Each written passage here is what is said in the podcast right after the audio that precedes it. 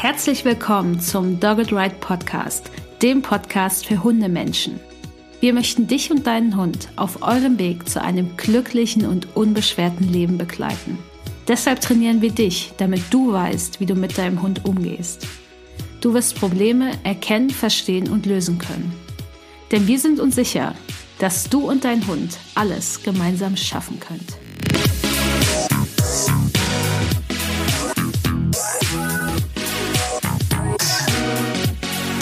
In der 32. Folge des Dogged Ride Podcasts geht es wieder um ein Thema, was ihr vielleicht schon kennt, aber ihr solltet trotzdem zuhören. Und zwar geht es wieder um das Thema Markertraining, also warum wir wirklich ein positives Markersignal so abfeiern, warum ich ein Buch darüber geschrieben habe, warum wir alle bei Dogged Ride das so wichtig finden und das hier immer wieder erzählen und ja, wie das eigentlich so das Leben von uns und unseren Hunden auch verändert hat. Denn in dieser Folge ist wieder Vanessa Henschel mit dabei. Und Vanessa ist Trainee bei Dogged Ride und befindet sich gerade in der Ausbildung zur Hundeverhaltensberaterin bei der ATN. Und ab nächsten Jahr, also in ein paar Monaten, könnt ihr dann auch sie als Trainerin bei Dogged Ride haben, wenn ihr wollt. Ihr könnt sie haben, klingt irgendwie. Klingt nicht gut, streicht das aus eurem Kopf. Ihr könnt sie als Trainerin bei Dogged Ride buchen. In dem Zusammenhang klingt das jetzt auch komisch. Gut, egal. Aber es geht darum, was bei Vanessa und was sich bei mir verändert hat durch das Markersignal und warum wir das so richtig abfeiern. Ich wünsche euch ganz viel Spaß mit der Folge. Hey Vanessa, schön, dass du wieder da bist. Die Leute hatten sich ja gewünscht, dass du öfter in unserem Dogged Ride Podcast dabei bist und deswegen erfüllen wir natürlich diesen Wunsch und du bist heute dabei, wenn es um das wichtige Thema Markersignale im Training mit Hunden geht. Hi, ich freue mich auch total, dass ich wieder da bin. Genau, und Markertraining ist ja logischerweise für uns beide ein Riesenthema und deswegen freue ich mich auch total, dass ich wieder meinen Senf dazugeben darf. Sehr schön, perfekt. Dann würden wir, ich würde einfach nur ganz kurz nochmal sagen, für Menschen, die jetzt vielleicht sagen, hä, Markersignal, was ist denn das? Nur mal ganz kurz sagen, was ein positives Markersignal ist, eigentlich nur in ein, zwei Sätzen. Mit einem positiven Markersignal kannst du deinem Hund zeigen, welches Verhalten du cool fandest und wofür er gleich eine für ihn angenehme Belohnung erhält. Es ist wie, als würdest du mit dem Textmarker eine Stelle im Buch markieren und du markierst mit dem Markersignal die Stelle, für die dein Hund im Verhalten eine Belohnung bekommt. Eigentlich ganz einfach, besser für die Kommunikation. Es hat aber auch noch ganz, ganz viele andere Vorteile und genau darüber möchte ich mich heute mit Vanessa unterhalten, denn es geht so ein bisschen darum, warum ist uns das eigentlich so wichtig mit dem Markersignal? Warum habe ich ein Buch darüber geschrieben? Warum ist das eigentlich das, worauf das ganze Training irgendwie bei Dogged Ride auch fußt? Und warum erzählen wir darüber ständig was? Weil manche werden jetzt sagen, äh, nicht schon wieder. Weil wir ständig mit diesem Thema um die Ecke kommen, aber uns ist es einfach super wichtig. Und deswegen gleich mal, Vanessa, an dich die Frage. Wo benutzt du eigentlich überall das positive Markersignal im Umgang und Training mit deinen Hunden? Überall. Immer und überall.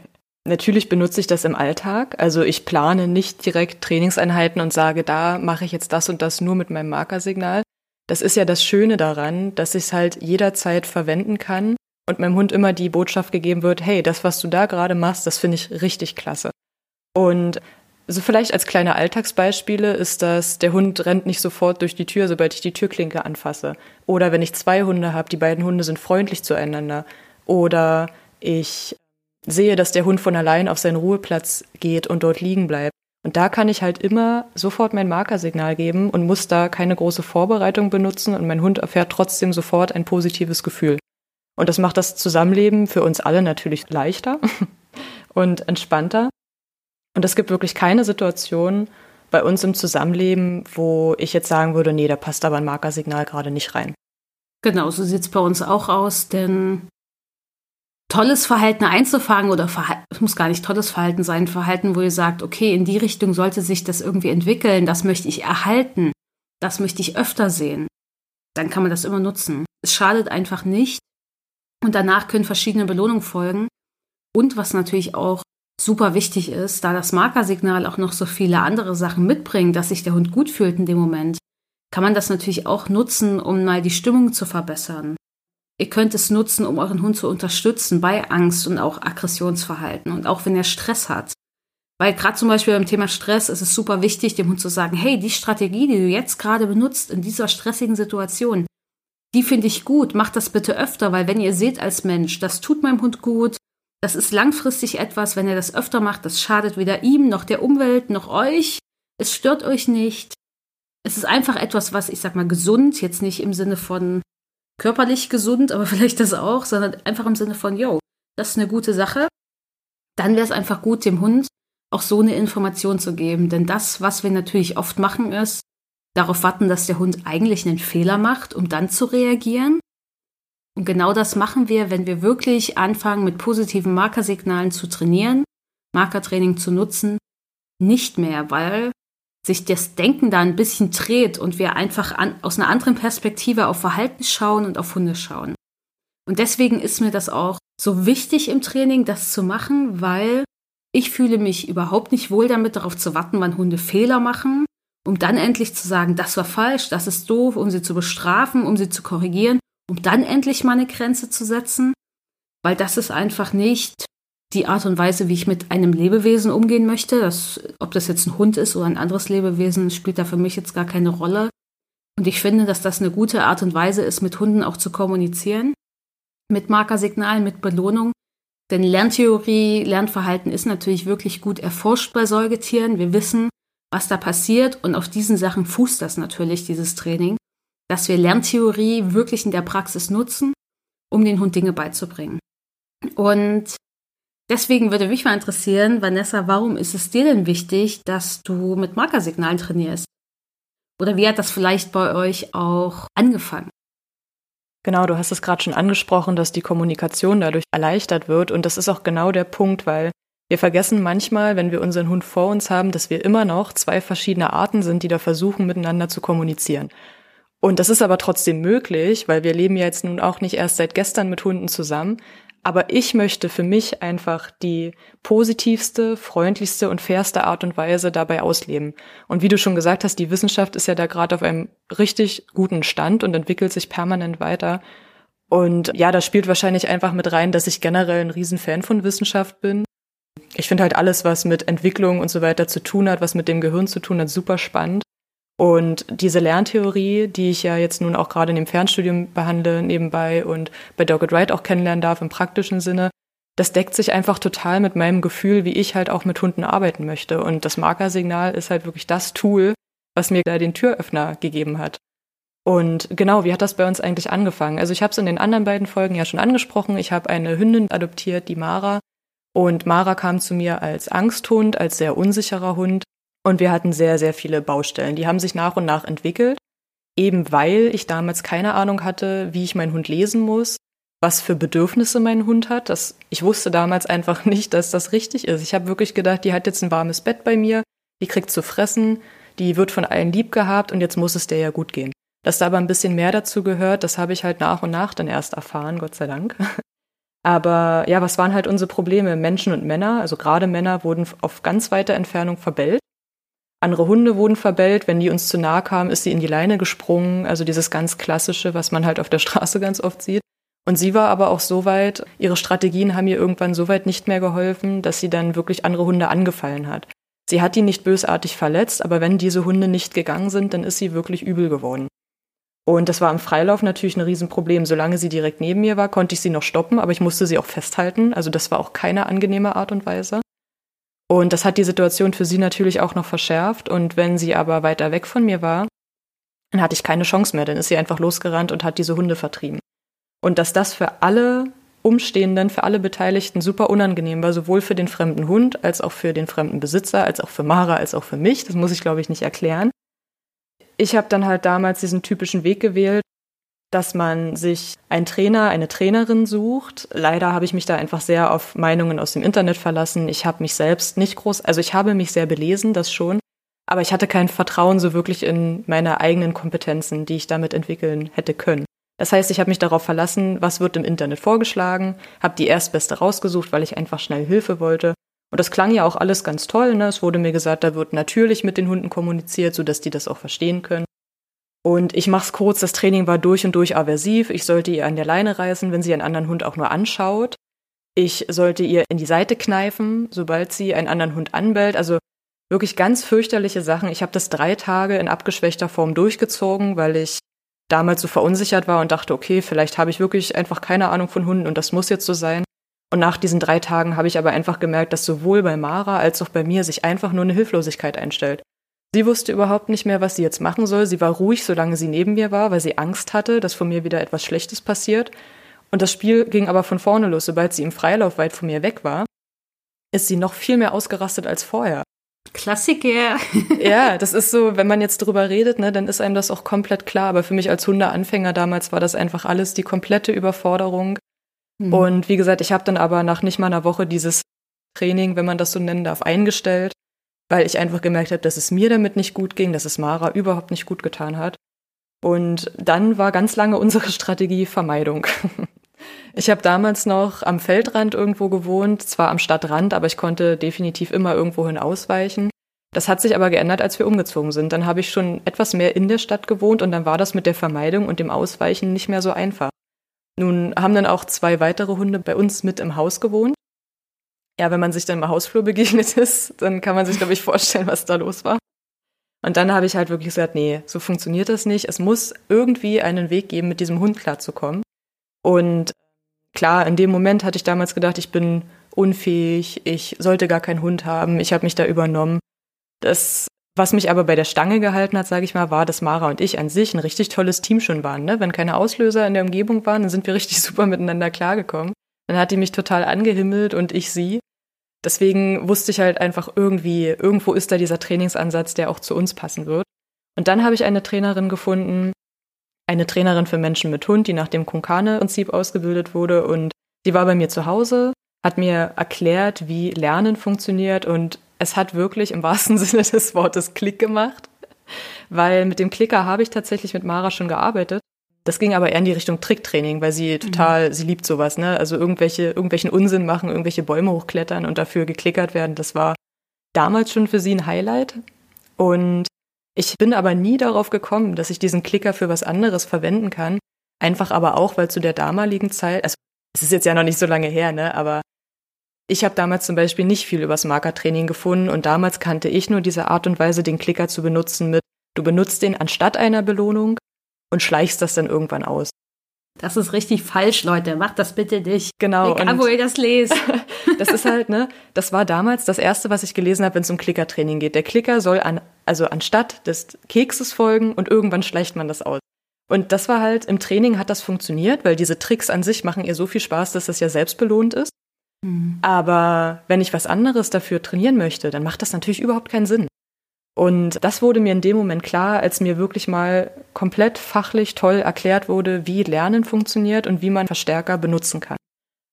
Und sie war ja schon auf den Klicker konditioniert. Und als sie dann gemerkt hat, sie bekommt jedes Mal danach was Tolles, dann war sie sofort bei der Sache. Und sie ist ein Hund, der unglaublich gerne mitarbeitet. Und das habe ich auch damals gleich erfahren. Ich glaube, die ersten Erfolge hatten wir nach zwei, drei Tagen und wir konnten im Treppenflur an den Hunden vorbeilaufen, ohne dass irgendwie Ärger gab, weil sie einfach gemerkt hat, sie kann auch an dem Hund vorbeilaufen. Also wir hatten Gott sei Dank auch so einen Treppenaufgang, wir konnten uns aus dem Weg gehen. Ne? Also nicht, dass sie jetzt denkt, ich konnte nach zwei Tagen mit 30 Zentimeter aneinander vorbei, sowas nicht. Aber sie hat den Hund weder angekläfft, noch wollte sie ihn vertreiben. Sie hat es wirklich geschafft, dem Hund einfach aus dem Weg zu gehen. Und das war halt unser Einstieg. An dem Punkt habe ich mir gesagt, ich möchte nur noch mit dem Marker arbeiten, ich möchte viel mehr darüber hinaus noch lernen. Und ja, weiß ich nicht. Also eigentlich eine ganz klassische Geschichte. Ne? Man fängt an, man findet nicht den richtigen Trainingsansatz und dann kommt man irgendwann dazu. Aber mhm. heute finde ich es halt schade, dass ich nicht früher darauf gekommen bin oder dass ich früher darüber lernen durfte. Aber umso froher bin ich jetzt, dass ich das so weitergeben kann. Ja, ich hätte mir das auch gewünscht damals mit Paco. das vorher alles gewusst zu haben. Das wäre einfacher gewesen. Hätte mir viele Tränen erspart und viel Verzweiflung. Und wahrscheinlich Paco auch dieses äh, eher doofe Leben, wo man immer, wo er immer Angst hatte überall. Und als ich angefangen habe, mit so mich damit überhaupt zu beschäftigen mit Markersignalen, na, ich habe auch angefangen mit dem Klicker damals, hab, dann hatte aber Paco vor diesem Klicker Angst, deswegen bin ich dann sehr schnell umgeswitcht zu einem Markerwort, weil welches Geräusch da jetzt kommt, was eine Belohnung ankündigt, ist ja vollkommen egal. Oder welches Signal kommt, kann ja auch ein Handzeichen sein für taube Hunde. Aber Paco hatte Angst vor dem Klicker. Vor allen Dingen in der Altbauwohnung hat das auch noch so krass Gehalt. Ich habe mir dann zwar einen leisen Klicker noch besorgt und mit dem war es tatsächlich auch okay, aber mit so einem Standardklicker ging das gar nicht mit Paco. Und dann hatte ich das angefangen und dann hatte ich aber noch mal mit einem, das war ein Tierarzt mit Zusatzverhaltenstherapie zu tun, der mir dann noch mal genau gesagt hat, was ich bei Paco machen soll. Und er meinte so, ja, auf gar keinen Fall, nicht dann irgendwas machen, nicht belohnen, wenn er Angst hat. Aber das, was ich machen sollte, war, Paco hatte ganz große Angst vor einem bestimmten Spielplatz, weil dort gab es auch mal eine Situation, da wurde ein Ball an so eine Bande geschlagen und das war so ein krasses Knallgeräusch. Das hat er so perfekt mit diesem Spielplatz, mit diesem Ort verknüpft, dass der in diesem Ort große Angst hatte. Und das, was mir geraten wurde, war dann, ich sollte ihn hungern lassen, so ein bisschen, und ihn dann neben dem Spielplatz füttern. So, und dann dachte ich so, hm, das ist doch super unlogisch. Ich soll den jetzt nicht belohnen und Aufmerksamkeit geben, wenn er Angst hat, aber ich soll an den Ort gehen, wo er Angst hat und ihm dort Futter geben. Also wo ist jetzt der Unterschied, ob ich ihm was aus der Hand gebe oder ob ich ihm was in den Napf fülle und gebe? Ich fand es so unlogisch, weil selbst wenn wir Menschen uns jetzt das konstruieren, ja, du gibst das in dem Napf und das ist unpersönlich und aus der Hand ist persönlich, das ist doch absoluter Bullshit. Ein Hund macht doch diese Unterscheidung nicht. Warum auch? Also wie auch? Der Hund kann das gar nicht reflektieren. Da dachte ich so, hä? Ah, macht einfach, es macht irgendwie keinen Sinn. Und außerdem, warum bringe ich Paco dahin, wo es ihm richtig beschissen geht? Lass ihn vorher hungern, damit er dann dort mal Futter nimmt. Natürlich ist mir klar, dass da irgendwie eine Gegenkonditionierung stattfindet. Aber schon allein der Weg dahin war für Paco die Hölle. Das war einfach nur meine Straße, geradeaus, richtig weit damals runter. Und er wollte keinen Meter in diese Richtung überhaupt gehen. Und da dachte ich mir so, pff, irgendwie ist das so unlogisch, ich verstehe das nicht. Dann dachte ich mir, naja, ich muss da mal weiter gucken. Ich bringe das nicht übers Herz, das zu machen so. Und es macht auch einfach keinen Sinn. Weil wenn das funktionieren soll mit diesen, ich füttere ihn einfach da, wo er Angst hat und dann wird seine Emotion gegenüber dem Angstauslöser besser, dann kann ich das doch auch eigentlich anders machen. Warum denn auch nicht? Und so fing das an, dass ich dann angefangen habe, Seminare zu suchen. Mein erstes Seminar war wohl nicht mein erstes. Mein erstes war irgendwas so zum Thema Dummy-Training. Das war nicht so geil. Da habe ich mich gleich angelegt mit der Trainerin, weil ich gesagt habe, ich möchte diesen Hund nicht in eine Situation bringen, wo er einen Fehler macht, um ihn dann zu bestrafen. Was soll das? Das ist unfair. Und wenn wir als Menschen jetzt Fehler machen im Training, im Aufbau, und ich zu dumm bin, das umzusetzen, was du mir jetzt gerade sagst, dann bestrafe ich doch nicht meinen Hund dafür. Das wollte ich nicht machen. Das war auch für sie Gott sei Dank okay, aber ja, war jetzt nicht das schönste Seminar, was ich je besucht habe. War ein bisschen eine komische Stimmung, die fanden mich alle ein bisschen strange. Wahrscheinlich dachten die auch, was will die hier mit ihrem komischen Hund, äh, der irgendwie auch manchmal Angst hatte und manchmal auch ziemlich überdreht war, weil Paco hatte entweder Angst oder hat ziemlich viel Mist gebaut, weil er ja noch ein Junghund, also in der Jugendentwicklung war und eigentlich auch ziemlich viel Spaß an vielen Sachen hatte. Also so ein Dazwischen gab es meistens gar nicht. äh, entweder Angst oder total viel, ja, ich mache mein Ding und das ist lustig und das hat nichts mit dem zu tun, was du gerne machen willst oder was andere hier erwarten. Naja, und dann habe ich andere Seminare besucht. Das war dann bei Maria Hense war ich dann und dann habe ich angefangen von Dr. Ute Fleschke-Berthold Seminare zu besuchen. So bin ich dann ja auch ganz schnell in die Ausbildung gerutscht zur Trainerin, weil ich einfach gemerkt habe, okay, erstens treffe ich bei diesen Menschen auf einen, auf einen Ansatz, den ich gut finde im Umgang mit Hunden und auch Menschen, die einfach wollen, dass es einem Hund gut geht, dass man die Bedürfnisse des Hundes erkennt und auch achtet, aber auch natürlich auf der anderen Seite auch schon mal gezielt im Training nutzt, aber natürlich nicht um jeden Preis. Also es geht jetzt nicht darum, dass wir mit Markertraining den Hund umprogrammieren, dass der das macht, was wir irgendwie nur geil finden, oder einfach, dass wir Emotionen mit einem Schnipsen mal ändern könnten. Also das ist, also wenn das gehen würde, ja, wären wir reich wahrscheinlich. Aber es geht darum, dass Markertraining mich dazu gebracht hat, zu verstehen, wie ein Hund lernt, wie ich Verhalten beeinflussen kann. Und ich beeinflusse das Verhalten aber, um dem Hund zu helfen, um das Leben für mich und meinen Hund besser zu machen. Aber nicht nur für mich, sondern eben für mich und meinen Hund. Und das war mir wichtig. Das habe ich da gesehen und gerade dann auch bei den Seminaren mit Dr. Ute Flaschke-Bertel habe ich gemerkt, okay, da ist auch total viel Substanz dahinter. Und das ist auch logisch. Das fußt auf Dingen, die, wenn man sie durchdenkt, auch logisch sind. Da gab es nicht so einen Punkt wie, du darfst den jetzt nicht belohnen, weil dann machst du die Angst stärker, aber fütter den doch dann mal an dem Spielplatz, wo der Hund richtig große Angst hat. Das ist dann was ganz anderes. Das gab es da nicht. solche logischen Dinge, wo ich gedacht habe, so, hä, also irgendwas stimmt doch nicht. Was ist denn da jetzt der Riesenunterschied daran? Da habe ich gemerkt, okay, so möchte ich mit Hunden umgehen. Ich möchte auch noch mehr dazu lernen, weil ich einfach wissen will, wie läuft das in so einem Hundegehirn? Was passiert da wann? Aber eben auch so ein Hundebild zu haben von, der Hund ist nicht dafür da, dir dein Leben schwer zu machen, dich zu ärgern. Der ist nicht stur und der ist nicht dominant. Ich meine, das sind alles Ansätze, Interpretationsmöglichkeiten oder Sichtpunkte, von denen wir aus das Verhalten von Hunden beobachten können und bewerten können. Aber das hat dort keine Rolle gespielt und das fand ich super, weil ja, ich bin halt schon viel zu lange lebe ich vegan, um jetzt zu sagen, okay, ich kann alles bestimmen, was vielleicht der Hund will und der Hund ist blöd und das, was ich will, ist richtig. Da muss er jetzt einfach durch. Das war einfach noch nie so mein Ding. Und deswegen war das so mein Weg, wie ich da so reingekommen bin, eben weil Paco so riesengroße Angst hatte. Und ich muss auch sagen, als ich das dann angefangen habe, ich habe es vielleicht ein bisschen verstanden, so die Spitze des Eisbergs, habe die Spitze des Eisbergs angefangen umzusetzen. Und das hat dann auch geholfen, aber nicht nur, weil das Training jetzt gut war, das war bestimmt gut oder okay zumindest, was ich da gemacht habe, aber ich stand auch dahinter. Ich habe mich damit wohlgefühlt und konnte es deswegen auch natürlich im Alltag umsetzen. Und weil ich auch gemerkt habe, okay, ich muss jetzt nicht Pacos ganzen Wohlfühlgrenzen immer überschreiten, weil da muss er durch, habe ich echt lange probiert. Ich habe auch lange probiert, die Angst zu ignorieren. Was aber auch schwer war, weil es hat mich auch genervt oder mich haben die Menschen, die die Geräusche gemacht haben, genervt oder die geknallt haben.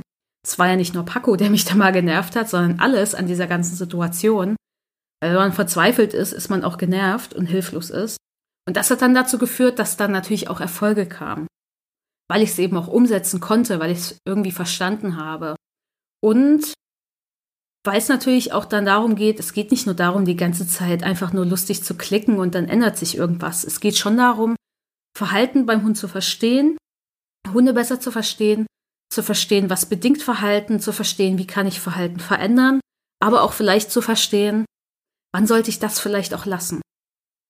Weil es bringt ja nichts, den Hund in ganz doofe Situationen zu bringen, damit er es endlich mal lernt. Auch darum geht es nicht im Markertraining. Klar, es ist gut, Komfortzonen mal ein Stück weit zu verlassen von Mensch und Hund, definitiv. Es muss nicht alles immer nur im absolut ganz perfekten Wohlfühlbereich sein. So ist das Leben oft nicht, aber die meisten Leute übertreiben es dann oft. Und dann fragen sie sich ja, warum kann mein Hund denn jetzt nicht im Treppenhaus schon an dem anderen Hund vorbeigehen? Ich mache das doch jetzt schon zwei Wochen. Ja, weil die Fähigkeit fehlt. Im Treppenhaus ist dann eher Management vielleicht noch angesagt. Wenn ihr nicht ein Hund seid wie Mara und wie Vanessa. manchmal geht das, manchmal geht es schnell, manchmal braucht es aber auch mehr. Ja. Und wichtig ist da zu schauen, okay, wie, wo setze ich da Training an, auch zu schauen, wie ist dieser Weg dahin und was sind vielleicht auch Dinge, die so gar nicht möglich sind und was sind vielleicht auch Dinge, die ich so gar nicht brauche. Denn manche Dinge haben sich dann auch irgendwann relativiert. Also Paco zum Beispiel konnte nie Bälle ausspucken am Anfang, weil der der hat sich, der hat sich aufgrund auch dieser Angst und ganz viele anderen Faktoren ganz schnell auch zu einem Balljunkie entwickelt. Und natürlich meine eigene Dummheit oder meines eigenen Vorgehens, sagen wir es mal so.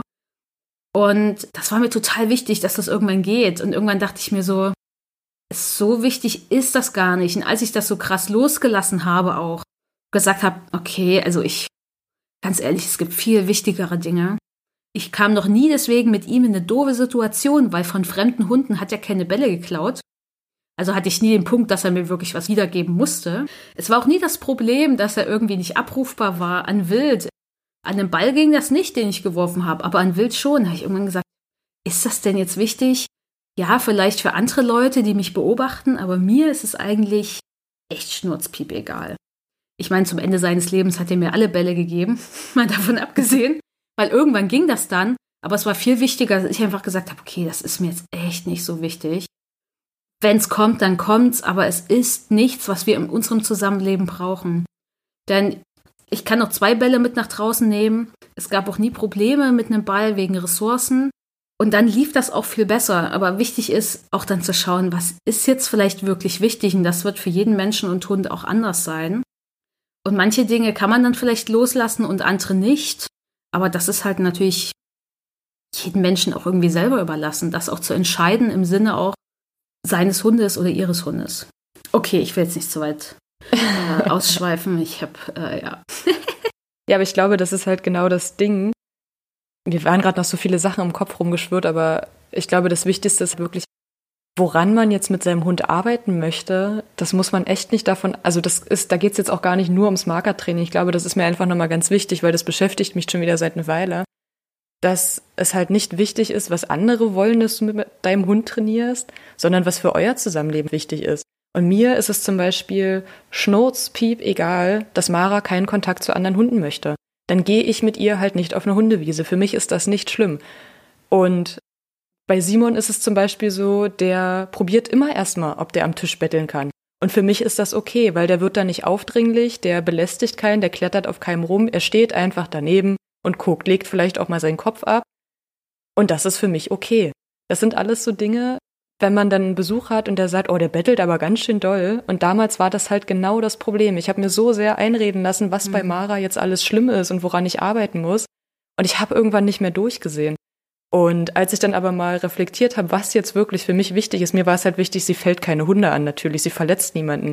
Sie kann es auch aushalten, also das haben wir dann später erst geübt, viel später, wenn Fahrradfahrer auf uns zufahren weil wir in die Stadt gezogen sind und ich nicht mehr so viel ausweichen konnte. Und das war dann halt der Punkt, an dem ich gesagt habe, okay, jetzt müssen wir vielleicht an den Fahrrädern arbeiten. Aber es muss nicht immer gleich alles passieren. Und das schafft auch kein Markersignal, dass sofort von jetzt auf gleich alles verschwindet. Das ist aber kein Grund aufzugeben, sondern halt vielleicht sich das nochmal zu überlegen, was jetzt das größere Problem ist, was jetzt angegangen werden muss. Und nicht nur, weil Nachbar XY dir mal einen blöden Kommentar zuwirft. Oder wenn jemand sagt nach drei Monaten, hä, der kann ja immer noch nicht ohne Leine laufen, dann ist das auch so ein Ding, das halt bei mir kurz im Kopf und dann verschwindet das wieder, weil ich mir halt sowas auch gar nicht mehr irgendwie sagen lasse, einreden lasse. Und beim Magertraining, ich glaube, das kam halt auch irgendwann damit dazu, weil ich wirklich überlegt habe, was kann ich managen, was muss ich managen, was will ich managen. Hm, und auch was dir wichtig ist. Genau, richtig. Weil damit befassen wir uns ja mehr mit Markertraining, was ist uns wichtig, als was will ich nicht sehen. Genau. Weil es ja diesen Shift im Betrachten von Verhalten dann gibt. Auch gerade die Beschäftigung mit Bedürfnissen hat auch dazu geführt, dass ich mich mehr mit meinen Bedürfnissen beschäftigt habe, oh ja. weil du sagst jetzt, dir ist vollkommen egal, ob Mara Kontakt zu Hunden will oder nicht, du musst nicht auf eine Hundewiese gehen. Aber es gibt bestimmt Menschen da draußen, die super gern auf eine Hundewiese gehen wollen. Nicht, weil ihr Hund dann Kontakte hat, sondern weil sie selber Kontakte dann mit HundehalterInnen knüpfen können. Und das ist total okay, wenn ihr das wollt. Aber schaut mal, ob da vielleicht eure Bedürfnisse und die eures Hundes komplett auseinandergehen. Weil Kontakte zu HundehalterInnen könnt ihr vielleicht auch anderswo knüpfen und nicht auf der Hundewiese, wenn euer Hund es dort hasst. Ne, ihr könnt es online machen. Ihr lernt vielleicht auch mal woanders Menschen mit Hund kennen. Ich meine, okay, es ist eine Pandemie, macht jetzt alles online erstmal, trefft sie dann später. Ihr trefft ja auch so vielleicht mal Leute. Kommt in unsere Dogged Ride Community auf Facebook zum Beispiel, da haben wir extra eine Liste und wenn ihr jemand sucht, lasst euch auf dieses, in dieses Dokument eintragen, sagt, wo ihr wohnt. Dann findet ihr Leute, die vielleicht so denken. Und man kann sich ja auch mit Menschen treffen ohne den Hund. Aber wenn ihr das wisst, dann ist es viel leichter, dann auch zu sagen, okay, also ich will jetzt eigentlich schon auf die Hundewiese, aber mit meinem Hund Bello geht's irgendwie gar nicht. So, Bello findet's doof, ich finde es cool. Aber dann findet ihr vielleicht eine andere Option. Weil, ich meine, euer Partner oder eure Partnerin, die kommt vielleicht mit, auch wenn sie eher mal was doof findet weil sie sich denkt, ach, ihr zuliebe mache ich das oder ihm zuliebe. Ah, nur, selbst da würde ich sagen, ey, vielleicht ist das in eine Dauer für 30, 50 Jahre irgendwann auch nicht mehr cool. So, dann muss man das vielleicht nicht unbedingt machen zusammen. Da kann man vielleicht andere Sachen zusammen machen. Und die Sachen, wo der andere jetzt kein Interesse und keinen Bock hat, die lässt man vielleicht. Aber der Hund macht sehr wenig Sachen, nur weil er euch liebt. Also diese Reflexion und diese Empathie gegenüber euch, die ist jetzt nicht so da wie bei einem Menschen. Das solltet ihr auch nicht erwarten. Es ist auch gut zu sagen, hey, das ist mir zu viel, ich mag das nicht. Weil das hat für mich jetzt gar nichts mit, also es wäre auch wirklich schlimm, wenn wir sagen würden, dir zuliebe mache ich das alles mit. Ey, das ist scheiße, Leute. Na, also schaut halt, wie viel geht. Ihr könnt anderen Menschen zuliebe viel machen, aber schaut halt auch, wo eure Grenzen da sind. Aber wichtig ist erstmal zu schauen, wie ist denn das? Was sind meine Bedürfnisse? Was sind die von anderen Menschen? Was sind die meines Hundes? Und ich wollte gerade noch was sagen, gerade wenn ihr öfter so Situationen habt, wie Vanessa jetzt sagt, da macht einer vielleicht so einen Spruch wie, der bettelt aber ganz schön. Wir haben eine Folge zum Thema Schlagfertigkeit im Podcast mit Dagmar Spillner. Ich weiß jetzt gerade ehrlich gesagt nicht, welche Folgennummer das ist. Äh, leider. Ich auch nicht, aber die ist der Hammer. Genau, ich habe die Folge geschnitten und als ich die geschnitten habe, habe ich es mir ja angehört komplett. Und dachte ich so, hm. Weil vorher dachte ich so, ich bin überhaupt nicht schlagfertig, aber tatsächlich bin ich das mittlerweile schon, weil ich mache dann immer einen witzigen Kommentar oder sowas. Weil es kann ganz oft passiert ist, dass Leute an uns vorbeigehen mit ihrem Hund und sie denken, dass wir Aski mit Futter vorbeilocken, was nicht stimmt. Wir geben das Markersignal und belohnen ihn dann, je nachdem, was für ein Hund das ist und wie die Situation ist, mal mehr, mal weniger, je nachdem, was er eben schafft und was er braucht, damit er noch tolles Verhalten zeigen kann oder was wir eben belohnen wollen, keine Ahnung. Und dann, ich weiß doch, da hat mal so ein Mann gesagt, äh, ja, mit Bestechung geht das. und ich habe dann einfach nur gesagt, ja, die ist ja auch super wichtig, ne?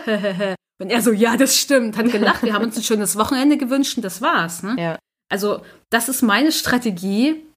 Selbst mit dem Betteln, dann mache ich was, übertreib das noch. Das ist so meine Strategie, um damit umzugehen. Das funktioniert für mich total gut. Und tatsächlich habe ich gemerkt, als ich die Folge geschnitten habe und so in meinem Kopf so Situationen durchgegangen bin, dass ich tatsächlich schlagfertig bin in einer gewissen Art.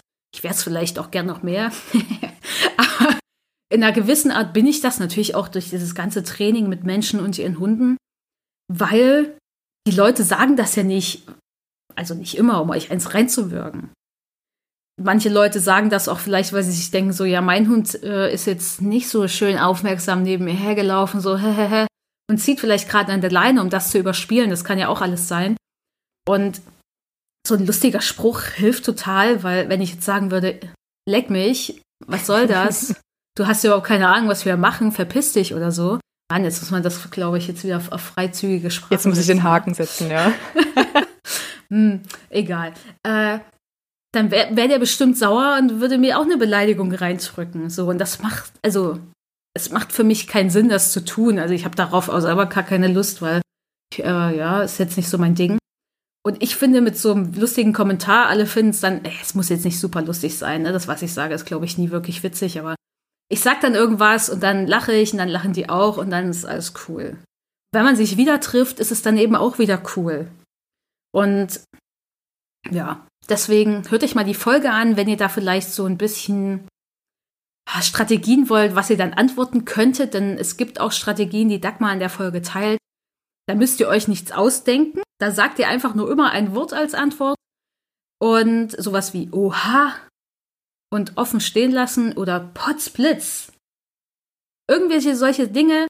Das heißt, ihr müsst euch nicht selbst eine Antwort ausdenken in dem Moment, sondern ihr übt einfach mal nur solche Antworten zu geben und sie so offen stehen zu lassen, um diesen Ball einfach nur zurückzuspielen.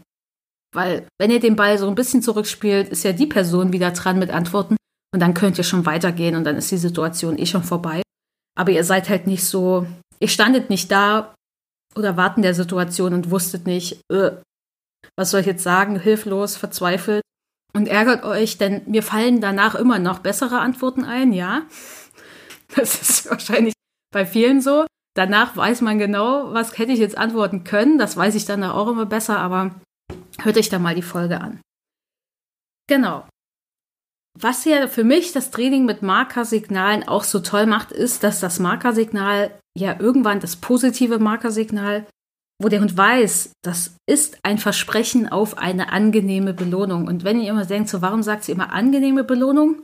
Es gibt auch andere Formen von Belohnung, nämlich zum Beispiel erleichternde Belohnung.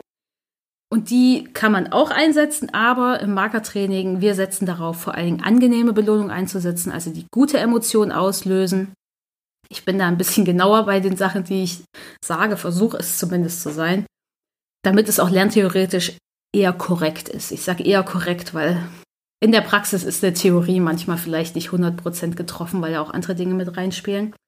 Genau. Aber irgendwie wird dieses positive Markersignal dadurch zu meistens so viel mehr. Es wird zu einem Sicherheitssignal, es wird zu einem Kooperationssignal. Es sorgt dafür, dass Belohnungen eigentlich viel leichter beim Hund überhaupt ankommen, hat man ja das Gefühl. Und ich wollte dich fragen, Vanessa, was davon du vielleicht schon im Alltag und Training oder Umgang mit Hunden oder deinen Hunden davon auch schon mal entdeckt hast, dass sowas passiert. Denn das ist was, was sich jetzt nicht sofort einstellt und was man eher über die Zeit dann merkt, was das für einen großen Impact eigentlich hat auf Situationen. Und vielleicht möchtest du da was teilen, was dir und deinen Hunden passiert ist. Genau. Ja, ich habe tatsächlich alle Aspekte, die du genannt hast, schon erlebt. Wie gesagt, ich habe ja jetzt Mara auch schon fast fünf Jahre, da kommt natürlich viel zusammen. Aber vor allen Dingen das Sicherheitssignal, also nicht Sicherheitssignal, sondern als Sicherheitssignal, sage ich mal, für blöde Situationen ist es ganz toll geworden, weil beide meiner Hunde wissen, egal wie anstrengend die Situation ist, und auch ich weiß das, sie hat immer was Gutes. Denn egal wie die Situation verlaufen ist, wie sie ausgegangen ist, ob mein Rüde jetzt vielleicht doch einen anderen Hund angepöbelt hat, es gibt trotzdem diesen positiven Aspekt, dass sobald sich die Situation wieder ein bisschen gebessert hat, kommen diese positiven Energien durch und der Hund kriegt eine Belohnung. Und das kann in dem Moment weitergehen sein von dem Hund, den er blöd findet, weil er hat den ja wahrscheinlich nicht ohne Grund angepöbelt. Es kann sein, dass er eine Futtersuche starten kann, weil er dafür aufnahmefähig ist. Und diese Erwartungssicherheit, die der Hund bekommt, die hilft im Allgemeinen einfach auch eher gegen Hintergrundstress. Und da kann ich ein Lied von singen, weil wir haben ja schon ausgiebig darüber gesprochen, wie so meine Anfangszeit mit Simon war. Und auch jetzt ist es halt so, dass nach und nach natürlich immer noch kleinere Problemchen auftauchen oder Verhaltensweisen, die er jetzt zeigen kann. Und bei uns war jetzt vor kurzem ein Riesending gewesen, dass er sich nicht den Schädel einschlägt, nur weil ich die Türklinke anfasse. Weil bei ihm ist es so, sobald ich die Türklinke von der Küche anfasse oder von der Haustür, weiß er natürlich, es geht raus. Dann kommt halt die freudige Erwartung in ihm hoch und er möchte durch. Und manchmal ist es ihm echt egal, ob die Tür zu ist oder nicht. Und das ist natürlich super unangenehm, weil er tut sich verdammt weh. Ich meine, die ersten Male muss ich leider zugeben, ich habe auch drüber gelacht, weil es war auch eine ulkige Situation, aber mittlerweile ist er dann so doll gegengerannt, dass es ihm wirklich wehgetan hat. Und dann kommt ja das nächste Ding dazu. Er hat gelernt, oh, die Tür tut aber ganz schön weh, dann will er da noch schneller durch. Und das heißt, ich hatte da so einen kleinen Konflikt, den Simon austragen musste und ich musste jetzt überlegen, gut, wie machen wir das jetzt? Das heißt, er hat erstmal nur gelernt, wenn ich die Türklinke anfasse, gibt's ein Markersignal. Und dann habe ich die Tür aufgemacht. Ich habe dann aber, das war dann halt wieder Management, ich habe in dem Moment die Tür so doll aufgestoßen, dass er wirklich gleich reinlaufen konnte, ohne dass er sich wehtut.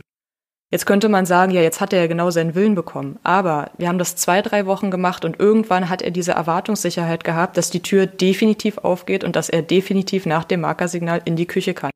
Und jetzt schafft er es stehen zu bleiben, bis die Tür so weit geöffnet ist, dass er bequem durchpasst. Und unser nächstes Trainingsziel ist jetzt halt, dass er langsam durchläuft. Und für mich ist das ein Riesenerfolg. Klar kann man jetzt sagen, ja, naja, da hätte man einfach die Tür wieder zugemacht, sobald er zuckt in die Richtung.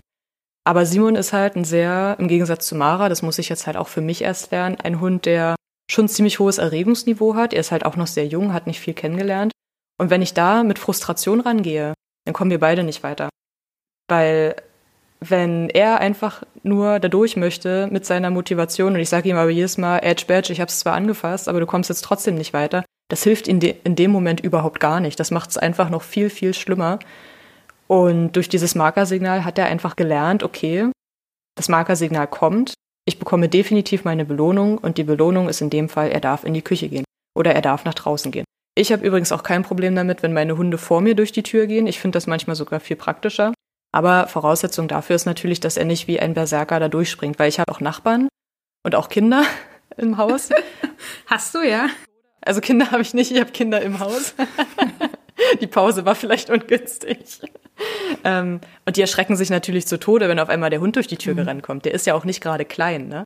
Ja, der kann ja auch dann jemand auf dem Weg auch noch treffen, ne? Ja, Wenn genau. er schon die Tür trifft, dann trifft ja. er vielleicht auch mit seinem Schädel ein Kind. Ja, richtig. Und der hat halt auch einen riesen Bullenschädel, ne? Also ich weiß gar nicht, vielleicht merkt er das auch gar nicht. Nee, das ist Quatsch. Aber wie gesagt, das ist für ihn einfach keine angenehme Situation. Mhm. Und anstatt ihn dann aber weiter zu frustrieren und zu hoffen, wenn ich ihm jetzt was wegnehme, also wenn ich ihn seine Belohnung immer wieder wegnehme, indem ich die Tür wieder schließe, sobald er losspringt, mhm.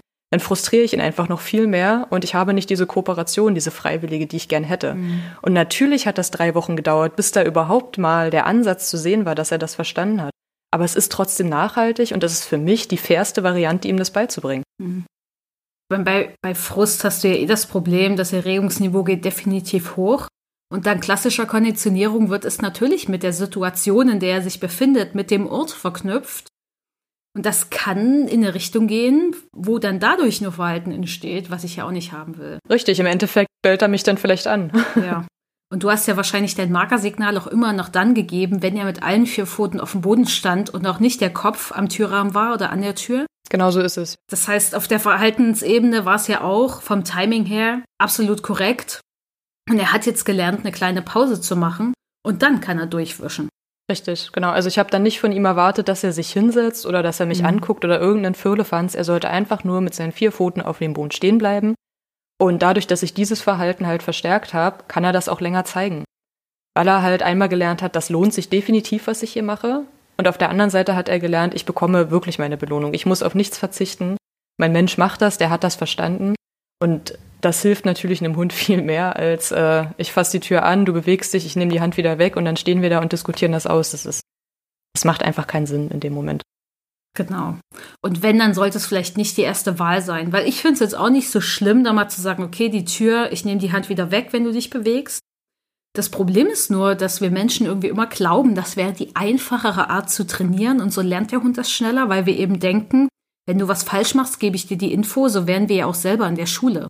Fehler haben einen höheren Stellenwert als richtige Sachen. Es werden ja auch die Fehler markiert. Also wir wachsen ja auf in diesem System, wo es auch so läuft.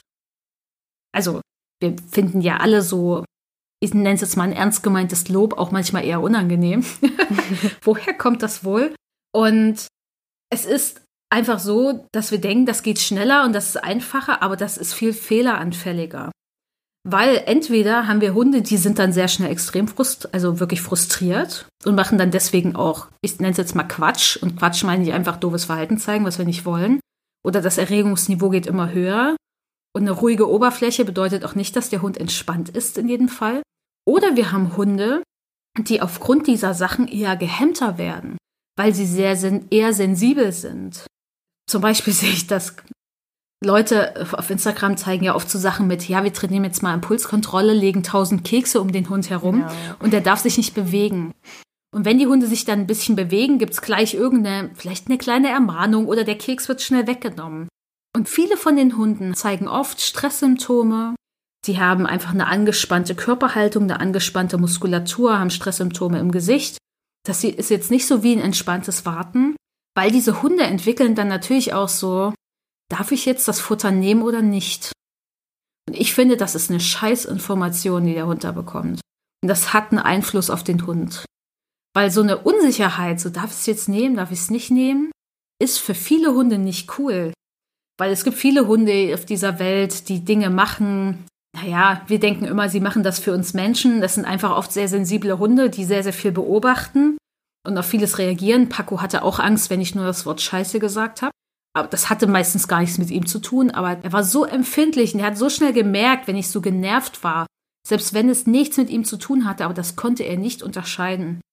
Ich als Mensch, wenn jetzt Vanessa sagt, äh, ne, lass mich in Ruhe, du bist doof, vielleicht sagt sie das zu jemand anderen, ich höre das, dann könnte ich sagen, ah, okay, sie hat jetzt mit Natalie gesprochen aus meinem Team, aber nicht mit mir. Aber ich würde ja trotzdem sagen, ah, okay, wie soll ich jetzt mit Vanessa umgehen, ne? Und wenn ich aber sehr, sehr sensibel vielleicht bin oder viel auch auf mich beziehe als Mensch, das sind ja nochmal ganz andere Sachen, die da passieren, bin ich davon vielleicht auch verunsichert. Und Hunden geht das natürlich sehr viel schneller so, weil sie durchschauen das nicht alles so wie wir. Sie können das nicht reflektieren. Und es gibt viele sensible Hunde da draußen. Einigen ist es vielleicht auch egal, ne? Aber den meisten Hunde, die ich im Training kennenlerne, ist es eben nicht egal. Die gehen nur, die zeigen dann nur eben sehr subtile Sachen. Und für mich war halt dieses Ding mit dem Sicherheitssignal, das wird erst etwas, was vielleicht, wenn man sechs Monate, ein Jahr, zwei Jahre wirklich mit Markertraining mit dem Hund umgeht. Und ich verwende nicht so gern das Wort arbeiten, weil das soll keine Arbeit sein. Eine Kundin aus dem Kompakttraining Online hat diese Woche zu mir gesagt, es ist so total schön, das ist jetzt nichts mehr das Markersignal, ich muss da gar nicht dran denken, ich mache das einfach. Es ist einfach übergegangen in unser Leben. Ich setze das ein, das hilft mir total. Das hilft meinem Hund total. Wir kommen damit durch ganz viele Situationen jetzt super durch. Aber das ist nichts, woran ich denke. Und das ist wichtig. Es ist in euren Alltag integriert als Kommunikation mit eurem Hund. Und für mich hat das mit Paco total viel geändert, weil am Anfang ging es um das Thema Geräuschangst. Er hatte Angst vor so vielen Geräuschen. Also da reichte ein war auf einem Seminar, da war zwei Gärten weiter ein Rasenmäher. Es ging gar nichts. Der Hund hatte so eine Angst, der wollte nur im Auto sein. Und das war auch total schlimm für mich, weil du bist ja da, um das Problem anzugehen. Aber du kannst nichts machen. Was sollst du denn da auch machen? Was sollst du auch machen, wenn der Hund schon so große Angst hat? Also da kann auch nicht die beste Trainerin der Welt irgendwas herzaubern. Das geht ja nicht. Da braucht es Dinge, die vorher schon passiert sind. Da braucht es Hilfen, die vorher aufgebaut wurden. Aber das, was wir gemacht haben, war, wir haben dann einfach im Haus trainiert, in dem Raum, wo auch die Theorie stattfand, mit ihm zumindest. Und ich sollte dann immer das Markersignal geben, wenn ein Geräusch aufgetreten ist. Und da gab es einfach genug, die für ihn irgendwie doof waren. Also alles, was plötzlich kam, alles, was eher laut war. Und am Anfang hat er aber nie eine Reaktion darauf gezeigt. Und der kannte das Markersignal schon vorher, hat aber nie eine Reaktion gezeigt. Da habe ich so gesagt, ey Mensch, weiß noch, das war Anne Rosengrün, war damals äh, da die Co-Trainerin auf dem Seminar. Es ist über zehn Jahre her oder so, ich weiß gar nicht mehr.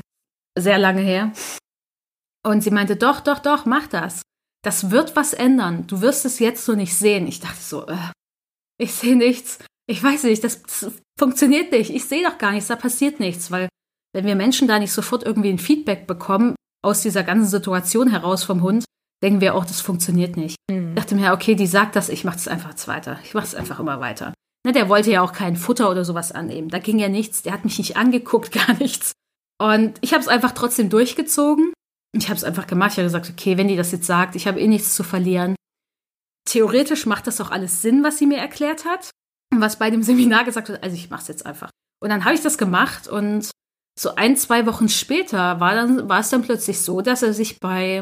Geräuschen, die jetzt nicht so zur Kategorie schlimmstes Geräusch gehört haben, plötzlich umgedreht hat, hat mich angeguckt und hat gesagt, hey, wie cool, kann ich hier eine Belohnung haben? Und ich so, na klar, hier nimm das Futter.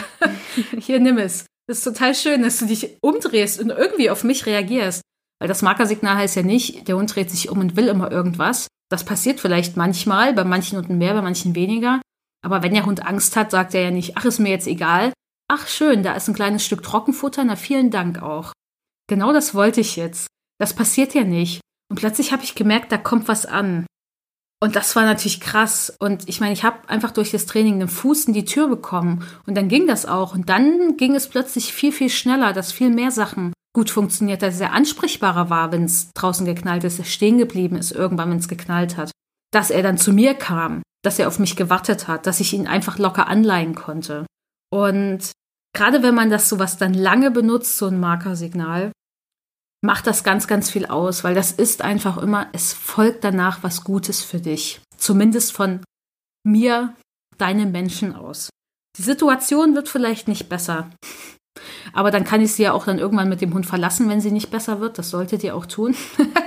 das heißt nicht nur, weil ihr ein Markersignal habt, hält der Hund plötzlich alles aus und alles ist irgendwie cool. Aber das macht einfach was. Und ich finde es auch mit, mit meinem Hund Aski hat das total viel gemacht, weil Aski hat früher Menschen und Hunde. Hunde verletzt, Menschen gebissen und versucht zu beißen. Aber Hunde hat er verletzt. Das hat total viel mit ihm gemacht. Weil er ist jetzt ein Hund, der klar denkt und der ist jetzt elf Jahre alt. Und ich finde, selbst jetzt wird es sogar noch besser mit Hunden, dass er selbst bei den Erzfeinden, die er hier hatte, die wohnen natürlich immer alle ganz nah bei einem. Das ist ja mit Erzfeinden immer so.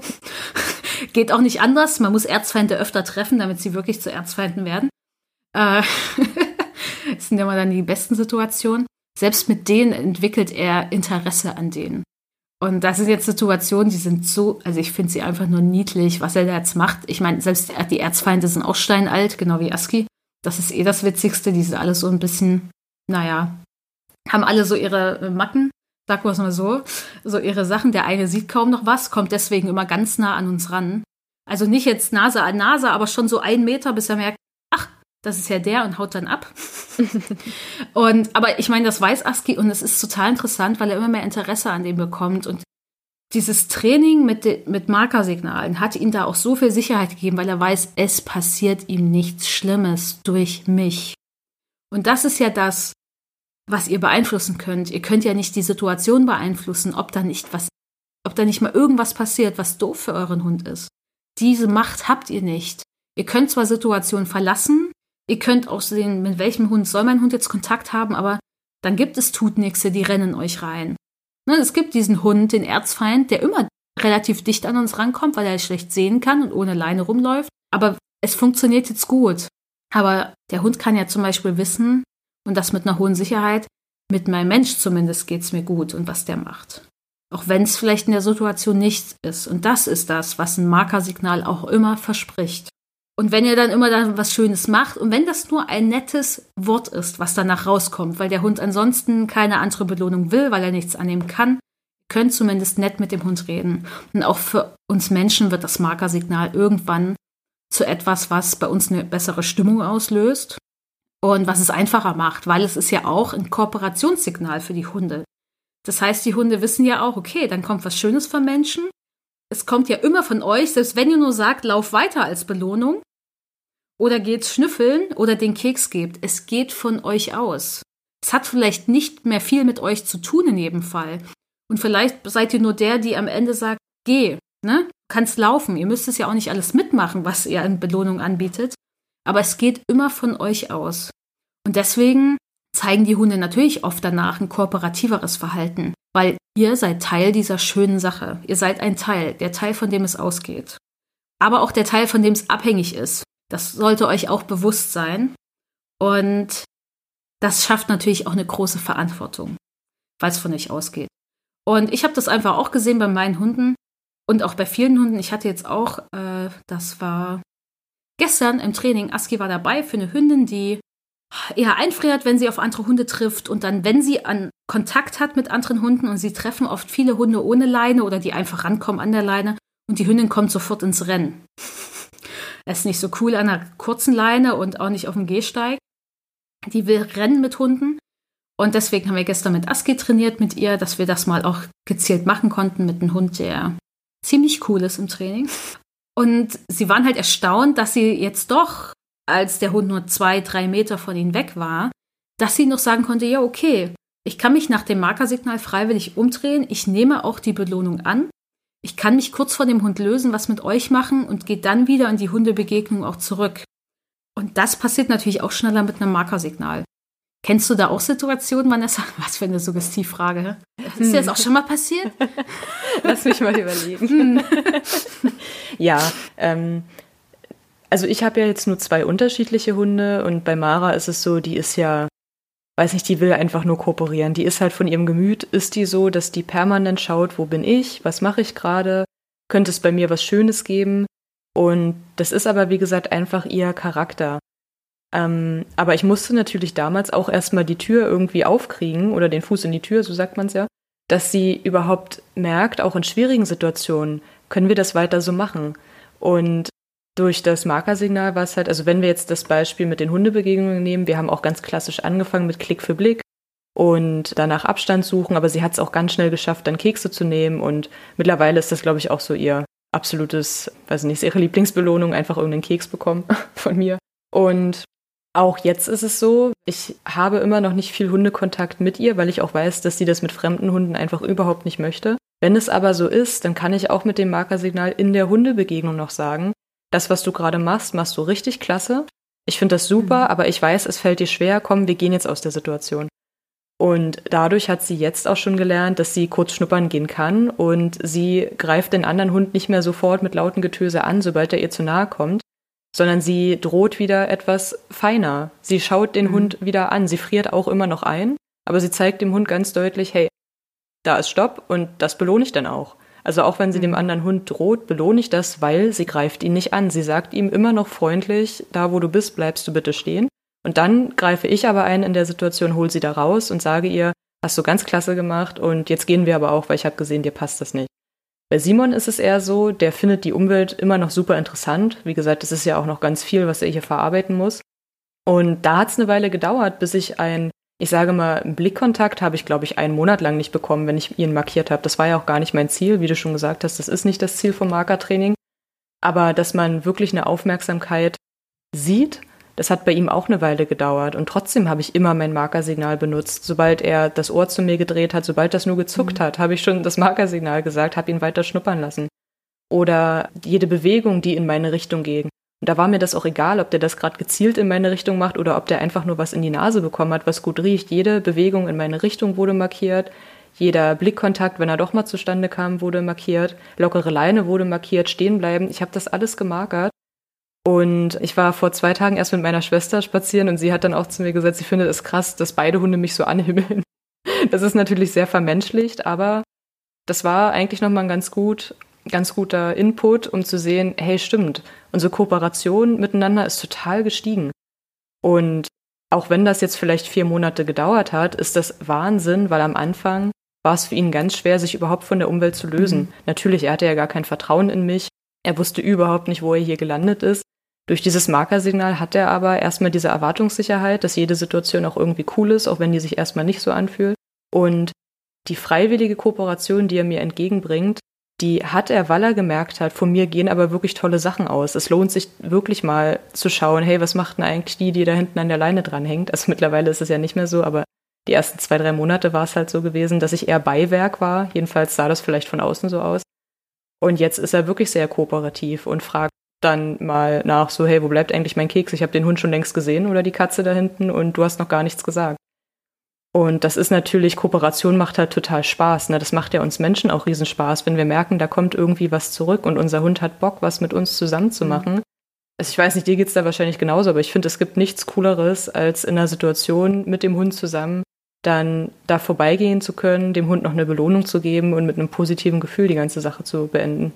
Ja, es ist ja auch, es gibt uns ja auch eine riesige Kontrolle als Mensch. Hm. Also Kontrolle als im Gegensatz zu Kontrollverlust, ne? Weil wenn mein Hund dann mich nicht anguckt und ich wüsste, uh, er könnte jetzt auch noch in die Leine springen, dann ist es, ist es für mich ein super Gefühl, wenn er lieber mich anguckt. Weil für uns Menschen ist es auch, uh, er entscheidet sich für mich, ne? Das spielt ja dann auch mit rein ja. und sowas. Aber es ist halt auch, ne, diese Kontrolle. Und das ist jetzt gar nicht, ich finde jetzt Kontrolle gar nicht schlimm. Äh, ich meine das auch gar nicht irgendwie negativ. Es gefällt uns, weil das gibt uns eine Sicherheit in der Situation wir haben die Zügel in der Hand und wir können das schaffen. Weil wenn der Hund dann uns nicht anguckt und der macht dann vielleicht doch noch einen anderen Mist, wo wir sagen, äh, Mist, das läuft jetzt in eine doofe Richtung, dann kommt halt schnell Kontrollverlust, dann dadurch bekommen wir Angst, werden wütend oder frustriert oder richtig hilflos. Und das ist natürlich doof für uns Menschen. Deswegen, wenn die Hunde auf uns reagieren, immer, juhu, ne? Mhm. Super gut. Und deswegen verzweifeln natürlich auch viele Leute, wenn der Hund da nicht diese Reaktion zeigt. Na, ich zum Beispiel, ich trainiere nie Blickkontakt mit Hunden. Niemals. Der kommt sowieso von alleine, sage ich immer, und der kommt auch von allein. Weil Hunde beobachten einen dann natürlich auch viel lieber. Die gucken einen auch viel lieber an, weil sie wissen ja auch, hey, von dem Ding da, diesem Menschen, da kommen ja auch gute Sachen. Da, also die meckert jetzt nicht mit mir oder schimpft oder bestraft mich. Da, ich habe was Gutes zu erwarten das schafft auch wieder so viel Sicherheit, auch in den Situationen, die du mit Mara beschrieben hast. Dadurch, dass du zwar Situationen halt mal hast, wo ein Hund kommt, sie unterstützt, aber auch dann noch entscheidest, okay, jetzt gehen wir da auch wieder raus. So kann sie es ja auch nur Schritt für Schritt wieder lernen. Oder, ne, oder überhaupt mal solche Situationen haben. Da kommt ja dieser Sicherheitsaspekt auch wieder mit rein. Dass du dann auch sagst, okay, jetzt reicht's, jetzt gehen wir raus und dann auch eine passende Belohnung wählst, die vielleicht nicht, wir bleiben jetzt hier stehen und ich gebe dir 20.000 Kekse ist. Das findet sie vielleicht sogar gut, aber dann ist ja der doofe Hund vielleicht immer noch da. Und dann wird es vielleicht auch irgendwann so, dass sie sagt, so, nee, mag ich jetzt doch nicht mehr. Und das ist wichtig, dass eigentlich ein kompetenter Mensch am Ende der Leine irgendwie so dranhängt, der aber auch weiß, wann, wann ist er vielleicht nicht so kompetent. Also im Sinne von, also ich bin auch manchmal nicht kompetent. Wenn ich genervt bin, bin ich bestimmt nicht mehr kompetent. Oder wenn ich müde bin. Aber dann weiß ich auch, okay, da mache ich jetzt vielleicht nicht die schwierigsten Runden oder da weiche ich auch lieber dem blinden, äh, fast blinden Hund, der in uns reinrennt, aus, weil dann denke ich mir, oh ja, heute finde ich das vielleicht nicht niedlich, was die da so machen, sondern bin da vielleicht auch ein bisschen genervter, weil mich gerade alles nervt, ne? Das kann ja auch sein. Hat ja dann nichts mit meinem Hund zu tun. Und das ist wichtig. Das finde ich super wichtig, weil dann können wir uns auch manchmal doofe Situationen schnell ersparen. Oder wenn ich weiß, dass mir diese Kontrolle super wichtig ist, dann kann ich natürlich mich damit auch mal auseinandersetzen. Wenn ich das brauche, dass mein Hund mich oft anguckt. Oder dass er in Situationen lieber zu mir guckt als zum anderen Hund. Weil dann wüsste ich, okay, wenn ich das brauche, kann ich, wie kann ich das zum Beispiel trainieren? Oder ich kann mich natürlich auch fragen, okay, vielleicht finde ich das gar nicht so cool bei mir. Und da gibt es natürlich dann auch Möglichkeiten, wie man das bei sich selbst vielleicht auch verändern könnte. Oder zumindest einfach nur reflektiert, ah, jetzt habe ich gerade wieder Bock, dass er mich anstarrt, weil das würde mir gerade voll die Sicherheit geben. Aber dann, wenn ich das zumindest weiß in dem Moment und vielleicht so einen Schritt raustrete, mir das mal angucke, dann wird es leichter, weil dann wird wahrscheinlich dieses Verlangen danach nicht immer größer.